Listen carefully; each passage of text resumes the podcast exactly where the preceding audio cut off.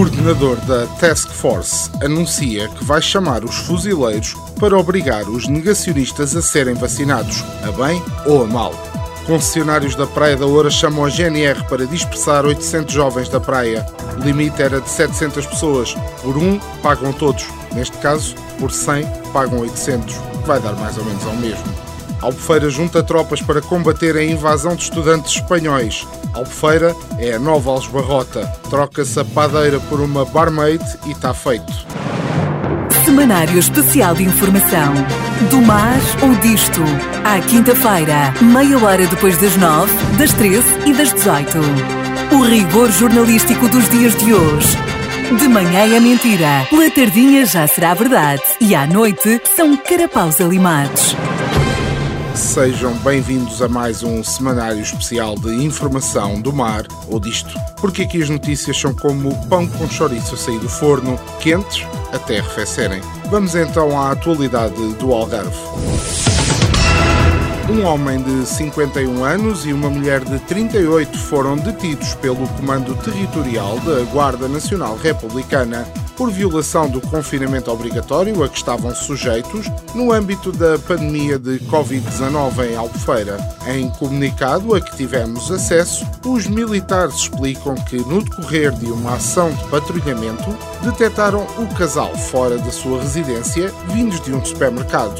Tivemos também acesso exclusivo ao relato de algumas testemunhas no local que nos permitiram saber mais precisamente o que aconteceu no local. O homem terá dito à GNR que nem queria sair de casa, mas que tendo uma mulher 15 anos mais nova, já não a podia aturar. Disse o mesmo e cito: Vocês sabem lá o que é um dia inteiro ouvir Ai, nunca me levas a lado nenhum. Ai, é por causa do Covid e são só desculpas para não me dares atenção. É um dia inteiro nisto, senhor guarda. Um homem não é de ferro. É claro que o casal se encontrava em confinamento obrigatório determinado pela autoridade de saúde, ou seja, tinham Covid e não podiam ter feito isto. A mulher ainda disse ao marido, em frente a uma barraca de churros: Eu não te disse, eu disse não devíamos ter saído de casa, eu avisei. Resta agora saber quem tem razão nesta história. Prevemos que, como sempre e em qualquer relação, será a mulher. Os factos foram reportados ao Tribunal Judicial de Albufeira, no entanto, ficamos sem saber o mais importante: qual foi o supermercado onde eles estiveram.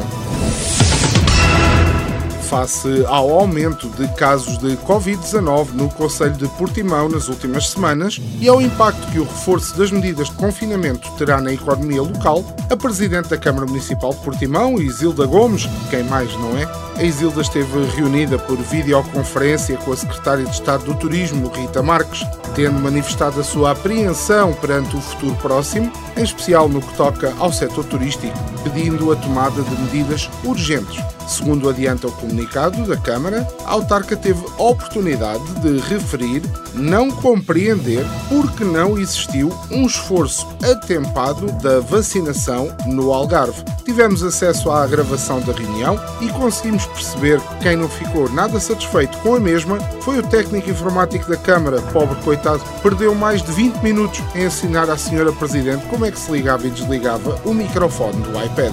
A secretária de Estado, alegadamente, disse que não entendia a pergunta da senhora Presidente, que até foi, se bem se lembram, das primeiras pessoas a ser vacinada em Portimão. Se isto não é antecipação, não sei o que será. Depois a doutora Isilda ainda diz por causa do Algarve ser uma região turística por excelência, seria fundamental que as empresas algarvias estivessem a operar com a maior normalidade possível nesta época do ano. O que ainda ninguém explicou à senhora Presidente é que a não impede o contágio nem a transmissão do vírus. Passo agora para a habitual rubrica Epígrafe da Semana.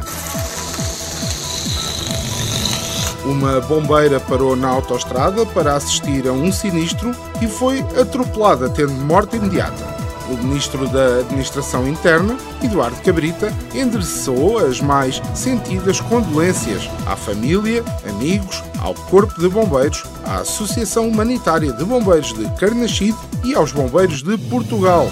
Muito bem, Sr. Cabrita. Agora que, pelos vistos, já aprendeu a dar condolências, trate de dar as outras todas que a sua incompetência deixou para trás. Foi mais um semanário especial de informação do mar ou disto. Esperamos que tenha uma semana melhor que a do nosso estagiário.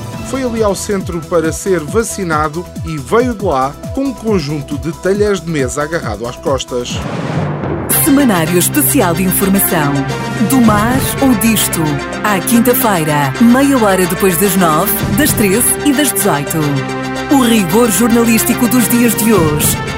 De manhã é mentira, pela tardinha já será verdade e à noite são carapaus alimados.